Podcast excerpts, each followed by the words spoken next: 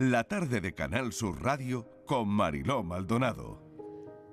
Hoy queremos charlar con Claudia Zabaleta, es arquitecta, bueno, tiene un currículum alucinante, paisajista, investigadora independiente, licenciada por la Universidad de Buenos Aires, máster en medio ambiente por la Universidad de Sevilla, posgrado en tecnología ambiental, ordenación del territorio, estrategias ambientales por las universidades de Cataluña y de Sevilla con gran capacidad para la organización y experiencia en coordinación de, equipos de trabajos eh, pluridisciplinares y multidisciplinares y cuenta con una sólida experiencia en temas de diseño arquitectónico, urbanismo, medio ambiente, paisaje.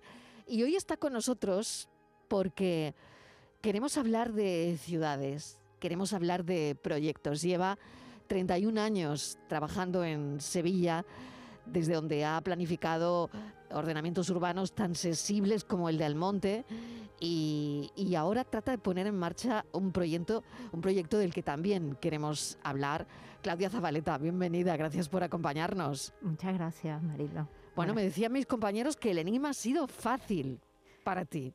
Bueno, eh, eh, no, es, no, es, que fuera fácil, iba haciendo las cuentas mentalmente solamente, pero eso no quiere decir que haya acertado.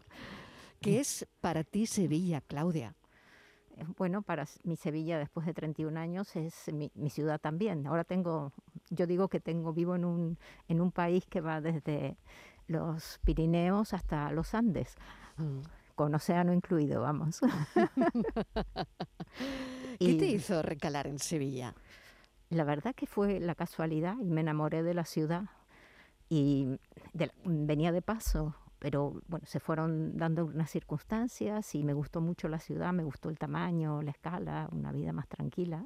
Yo venía de Buenos Aires y todo eso me pareció que era algo positivo. Era un momento muy especial también porque estaban todos los preparativos de la Expo, era, había un ambiente muy internacional y realmente la ciudad estaba muy animada en aquel, en aquel momento, pero a la vez tenía una escala muy aprensible y eso me, me pareció bonito. Y bueno, mm, esto es así como todo, es amor, ¿no? El, amor a mm. primera vista. Uno se enamora de, las personas, de los lugares, y no hay tampoco una explicación final tan lógica, ¿no? Es cierto, no sabemos por qué nos enamoramos de, de algunas ciudades, es cierto lo que, lo que dices, Claudia, pero ¿cómo, ¿cómo ves que están evolucionando las ciudades ahora mismo? Bueno, mmm, desparejo, diría yo, ¿no? Algunas eh, van evolucionando mejor con, con, más sensibilidad para las preocupaciones que, que, nos atañen en cuanto a los temas ambientales, la sostenibilidad. La sostenibilidad a veces es una palabra que prefiero casi no usar porque está un poco gastada, pero si pensamos en los problemas del cambio climático, por ejemplo, todo lo que queda por hacer para prepararnos. Pensemos nosotros que hemos tenido hace unos días dos episodios, eh, bueno, casi tres, de, lluvia de barro, que cuando cae la lluvia ya no es malo, e, el tema es lo que pasa antes, ¿no? esas mm. partículas de, arena en suspensión y que lo estamos respirando. Exacto. Entonces, todo lo que no todas las ciudades están haciendo todo lo que deben. Sevilla le queda mucho por hacer en cuanto al verde, a, reforestar en, el entorno urbano, eh, en todo lo que sería la, protección de lo que sería la ciudad, sobre todo que hay un problema natural, que es la suspensión de, partículas que vienen del Sáhara. Entonces, eso ya lo tenemos, contamos con ello, no podemos evitarlo, digamos. Lo que podemos es amortiguar de alguna manera ese problema. ¿Y, se puede, Claudia, se puede amortiguar ese problema? Porque, por ejemplo, el otro día pasaba por unas torres muy, muy famosas, las Torres Hércules, eh, en la zona de la comarca de Gibraltar, eran unas torres blancas que estaban rojizas, o sea, que, que, la, el, el, barro las ha cambiado de color, ¿no? De alguna manera, esto ¿Se puede prevenir? ¿Se puede no, evitar? Prevenir no, y evitar no. Lo que se puede es amortiguar las consecuencias. De alguna manera, eh, la vegetación cumple un rol muy importante, en primer lugar, mm, para, para retener el polvo, eh, en segundo lugar, para mm, purificar el aire. Digamos que mm, tiene unas grandes ventajas y Sevilla está falta de vegetación, necesita más. Es decir, que si hubiese más vegetación en las ciudades, se amortiguaría bastante más eh, pues esa, ese polvo del Sahara que nos llega, ¿no? Y la propia polución, la que generamos, porque no es solamente un problema del polvo del Sáhara, es que se mezcla con las partículas de, del aire contaminado y eso ya es nuestro cuerpo no lo, no lo resiste realmente. Pero bueno, eh, algunas ciudades mm, lo, lo, van controlando mejor, otras incluso mm, peor, ¿no? Porque las ciudades donde hay mm, una densidad muy alta de, de habitantes, eh, que, Sevilla la tiene, Sevilla es una ciudad con una densidad más bien alta, pero me refiero mm, con edificios de mayor altura y en peores condiciones. El problema nuestro yo creo que es la situación geográfica. Por supuesto, en Tarifa están peor. Mm, o, en, o, en, el campo de Gibraltar, porque, claro. bueno, pero nosotros no es que estemos mucho mejor. Mm, esa es nuestra situación realmente. Claudia, ¿qué te lleva a la arquitectura? Hemos hablado de lo que te lleva a Sevilla, eh, porque te enamoras de, de la ciudad, pero ¿Qué te lleva a la arquitectura? ¿Por qué decides eh, ser arquitecta? esa pregunta hacía mucho que no me la hacían.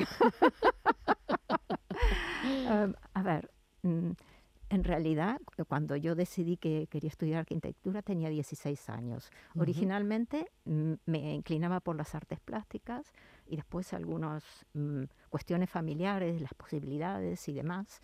Em, no sé en qué momento decanté por, por una de las artes, evidentemente, la arquitectura, aunque me, me, llevó mi tiempo darme cuenta que al final yo estaba estudiando arte también. y, y, entonces eh, lo que pasa es que la arquitectura tiene una, una, carga técnica más importante en muchos aspectos que lo que tienen las otras artes. Pero mm, yo lo hice con vocación, realmente mm, fue mucho esfuerzo porque estudiaba y trabajaba a partir de los 17 años y, me gustaba mi profesión. Lo que yo lamentaba es no poder llegar a tiempo nunca, no podía terminar nunca todo, ni, estudiar, ni hacer las entregas. Y eso mm. quizás eh, cuando pude hacer un máster aquí y dedicarle el tiempo que, que no había podido dedicar a, mi carrera, lo, lo, dibujé, lo disfruté muchísimo realmente. Pero la arquitectura, ¿qué es lo que me gustaba? Me gusta, siempre me ha gustado crear espacios. Crear, bueno, mm, en general, ¿no? Lo que es la creación, la imaginación y todo el trabajo con respecto al espacio. Mi padre em, le gustaba conducir y, viajábamos mucho. Viajábamos con, él conducía y nos llevaba, entonces eso me desarrolló una gran capacidad de entender el territorio, la ciudad, nos movíamos, nos desplazábamos. Buenos Aires es una ciudad muy grande, eh, no me refiero solo a la capital, ¿no? el área metropolitana, entonces e, eso te, hace, te da un aprendizaje del entendimiento de cómo se organizan las ciudades, lo que funciona, lo que no funciona, cómo, cómo está la arquitectura. Hay, hay bastante buena arquitectura en, la ciudad de Buenos Aires y, en su entorno. Hay, por supuesto, muchas zonas deprimidas y zonas de pobreza, pero, pero también hay buena arquitectura. Hay, um, como diría yo, hay una escuela de gran sensibilidad por la arquitectura y también... Mm, más, más vinculada al mundo de las artes. Aquí la, en España la arquitectura es más técnica. Em, y además, como ha evolucionado la situación de, de la profesión eh, se hace cada vez más difícil, ¿no? más compleja, en el sentido que deja menos lugar para, menos espacio para la creatividad y cada vez hay más trabajo de gestión, cada vez hay más trabajo, demasiada normativa, en, fin, que los arquitectos nos vemos obligados a absorber una cantidad de responsabilidades que realmente creo que empieza a ser excesivo, ¿no? Pero mm, sigue siendo una bella profesión.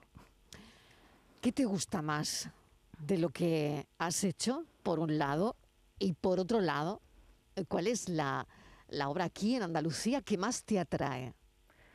Uf, qué difícil. es importante que haya muchas que te gusten.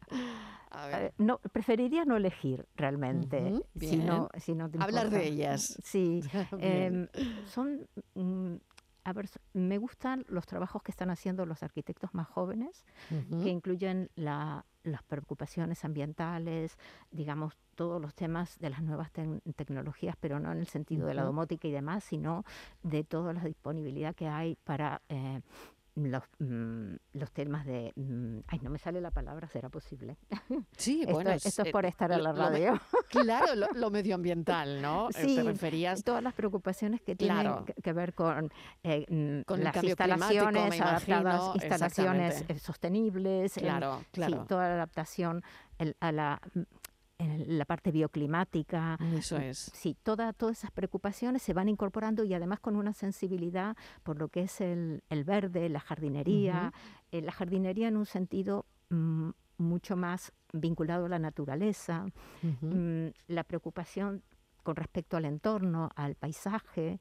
Entonces, eso lo veo más en, en los estudios más jóvenes porque, claro, ellos han absorbido más de todas estas corrientes, ¿no? Que, pero también hay mm, algunos mm, compañeras y compañeros que trabajan muy bien. Por ejemplo, yo mm, me gusta el trabajo que hacen eh, Antonio Tejedor y Mercedes Linares. me gusta, eh, ellos son buenos profesionales, trabajan en temas de, patrimonio. Alguna vez hemos colaborado. Me, me gusta, aunque mi manera de hacer pudiera ser diferente, yo aprecio la profesionalidad, el cariño, el cuidado con que se hacen las cosas. Y, eso mm, es algo que, que no, no es generalizado. Eh, em, porque como la profesión es muy compleja y las exigencias son cada vez mayores, yo creo que cada persona y cada compañero va haciendo lo que puede, porque mm, es como si se fuera estrechando el espacio, ¿no? Pero no creo, creo que no es solamente un problema de la arquitectura, creo que es un problema de la sociedad contemporánea. luego, en cuanto estaba pensando, hay, hay, un, hay una obra de Vázquez Consuegra que a mí me gustó muchísimo en Morón, que es una remodelación que él hizo, que también muy sensible. Mm, son como, como detalles ¿no? de, distintos trabajos em, que uno va, va encontrando y va, va apreciando. Pero prefiero no, ya hice demasiados nombres. muy bien.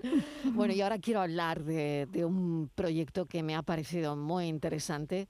En parte, bueno, pues te, he conocido porque eh, vi en prensa eh, este proyecto, me resultó interesantísimo. Y es Emigrantes, lo escribes con la E un guion Migrantes, un laboratorio de arte que reflexiona sobre la emigración.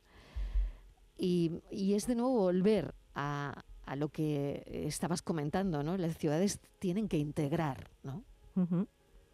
Sí, em, bueno, el, proyecto de migrantes urbanos es mm, parte de, es uno de los proyectos del laboratorio, eh, lo que mm, he creado y espero que cada vez se vaya sumando más gente, es el Laboratorio Espacial Urbano, eh, que yo al principio lo quería dejar en espacial porque, porque soy...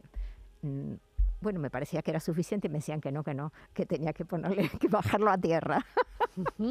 y finalmente se llamó... Eso pasa con todos los proyectos al final, ¿no? Crecen, crecen, se van casi volando, pero hay que bajarlos, hay que cogerlos y bajarlos a tierra. Así que lo bajé a tierra con lo urbano, porque era el medio en el que vamos a trabajar y porque tiene que ver con, con mi experiencia de trabajo eh, mm. de, las clases con los alumnos. Yo mm. normalmente doy clases más de posgrado.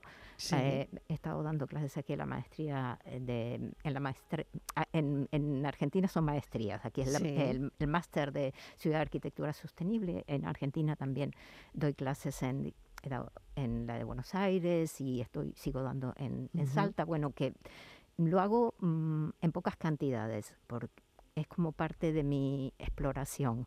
Em, porque sí, lo que yo decía de que uno realmente cree que enseña, pero eh, en realidad estamos aprendiendo todo el tiempo, es que es así. Creo que si tenemos la suficiente humildad para, para ver mm, que en realidad cuanto más sabemos, más cuenta nos damos de que no sabemos nada, ¿no? que es muy poco lo que podemos controlar.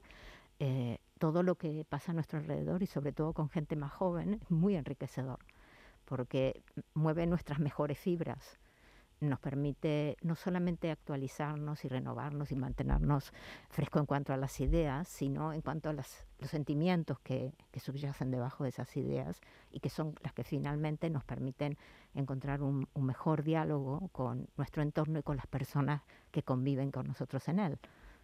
Mm, qué interesante. Y, y este proyecto se creó, era un proceso de micromecenazgo, eh, no sé si ya se ha completado todo lo que había que completar? No, no, la verdad que eh, no, no, sé qué falta. A ver. Falta que, yo creo que no funcionó el, mecenazgo. Mm, lo entiendo también porque es un proyecto un poco abstracto y, mm. y, entonces no toda la gente se da idea y además no tenemos una larga tradición de, de mecenazgo. La tienen más los, los más jóvenes en realidad y y entre mis contactos son más mayores. bueno, pero hay que, han aportado, han aportado, pero eh, nos claro. hemos quedado muy, muy por, por debajo. Y yo mm, no me he sentido, mm, ¿cómo decirlo? Digo, bueno, no, no hay que, no hay que seguir insistiendo. Cuando las cosas no pueden ser por una vía, pues no pueden ser. Nosotros seguimos adelante igual. O ya, yo tengo claro, o sea que yo tengo claro que eh, esto es un, es un obstáculo, evidentemente, pero bueno, no será el primero que encuentre en mi vida.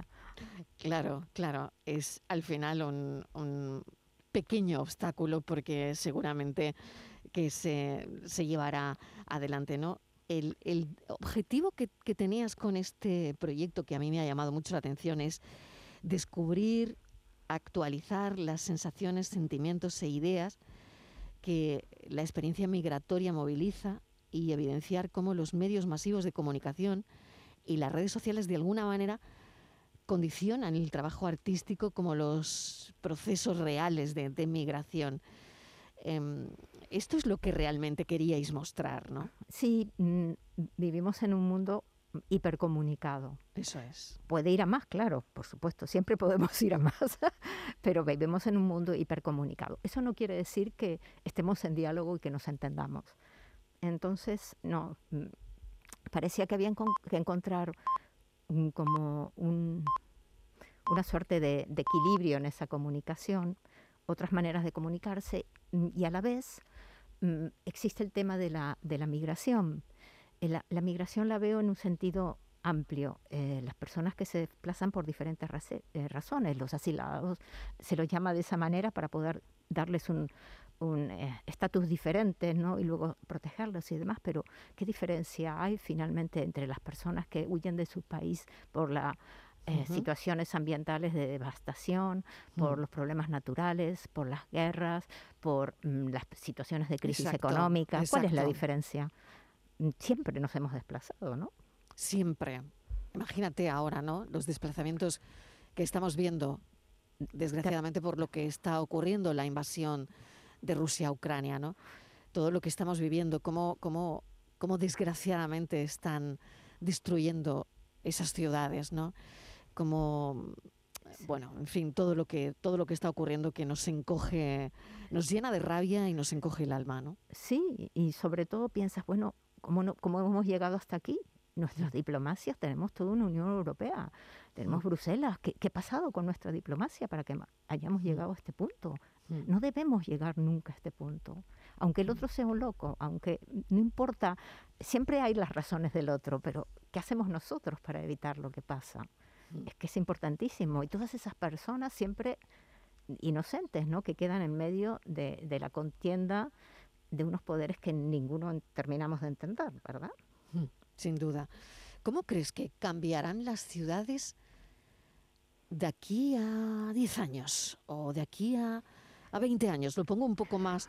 ¿Cuál, ¿Cuál crees que va a ser la evolución de las ciudades? Mira, algunas mucho, porque las que tienen más medios económicos. Habrá estos procesos de domotización, de robotización y mm, mejoras como las que está experimentando em, Barcelona en algunos aspectos, en, en cuanto a buscar soluciones para, para mm, disminuir el tráfico en superficie o mejoras como las que ha impulsado Vitoria con la generación de su anillo verde, que bueno, ha sido bastante mm, pionera, ¿no? Porque esto lleva ya mucho tiempo este proyecto en Vitoria.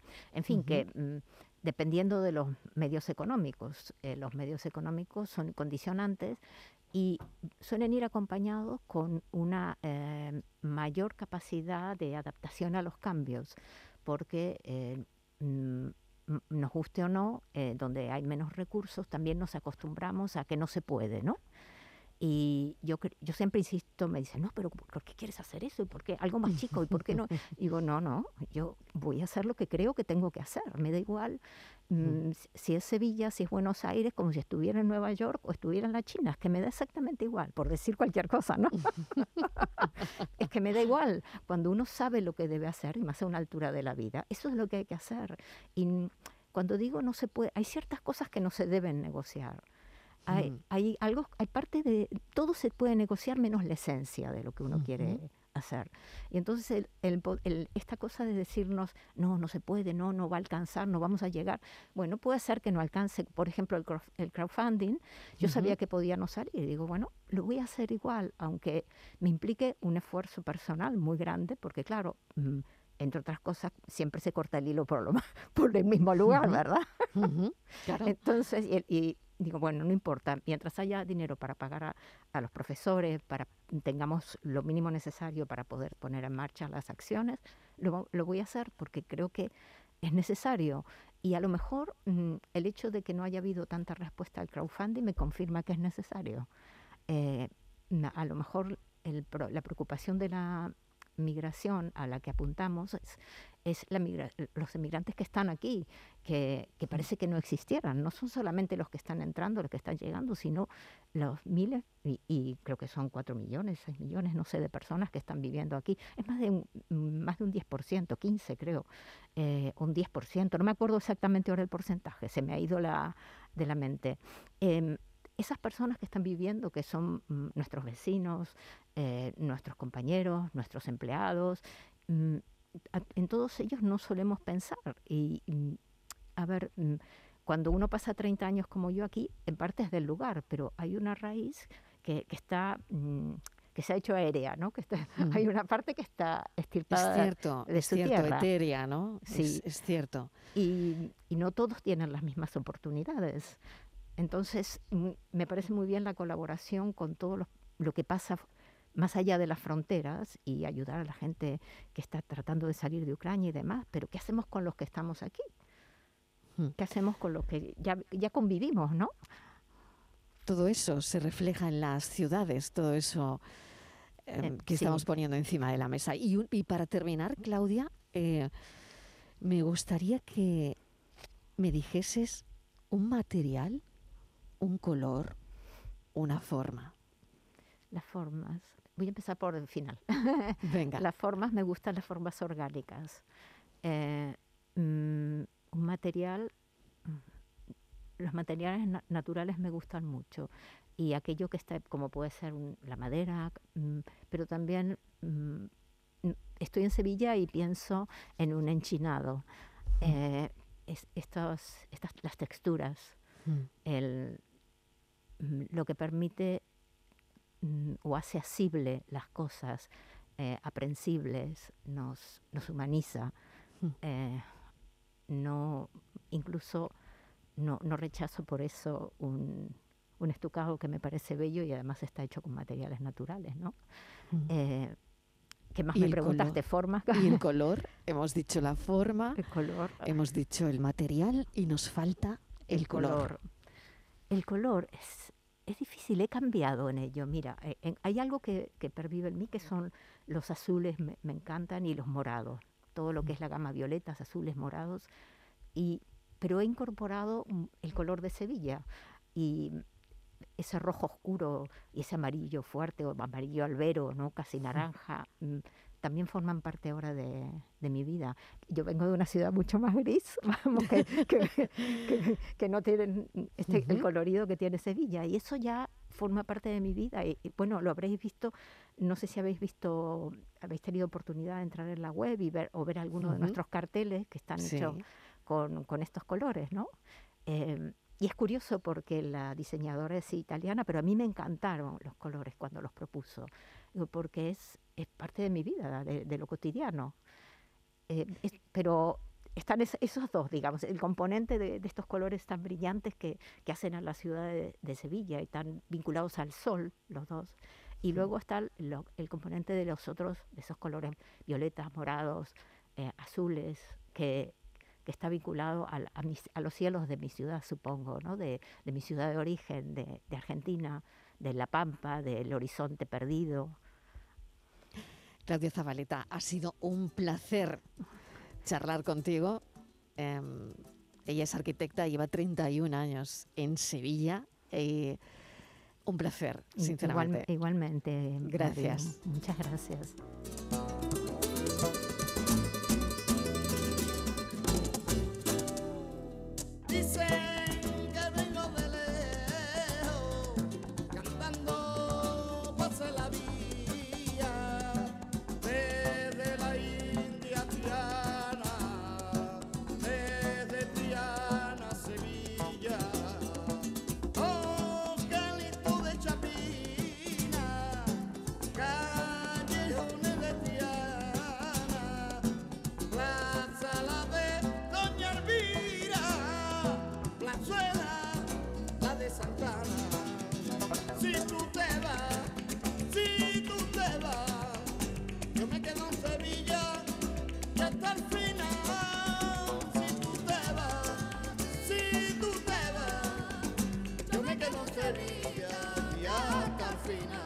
La tarde de Canal Sur Radio con Mariló Maldonado.